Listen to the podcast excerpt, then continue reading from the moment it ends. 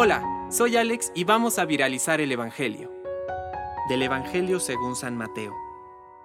En aquel tiempo Jesús dijo a la multitud, El reino de los cielos se parece a un tesoro escondido en un campo. El que lo encuentra lo vuelve a esconder y lleno de alegría va y vende cuanto tiene y compra aquel campo. El reino de los cielos se parece también a un comerciante en perlas finas que al encontrar una perla muy valiosa va y vende cuanto tiene y la compra. Palabra de Dios. Compártelo, viralicemos juntos el Evangelio. Permite que el Espíritu Santo encienda tu corazón.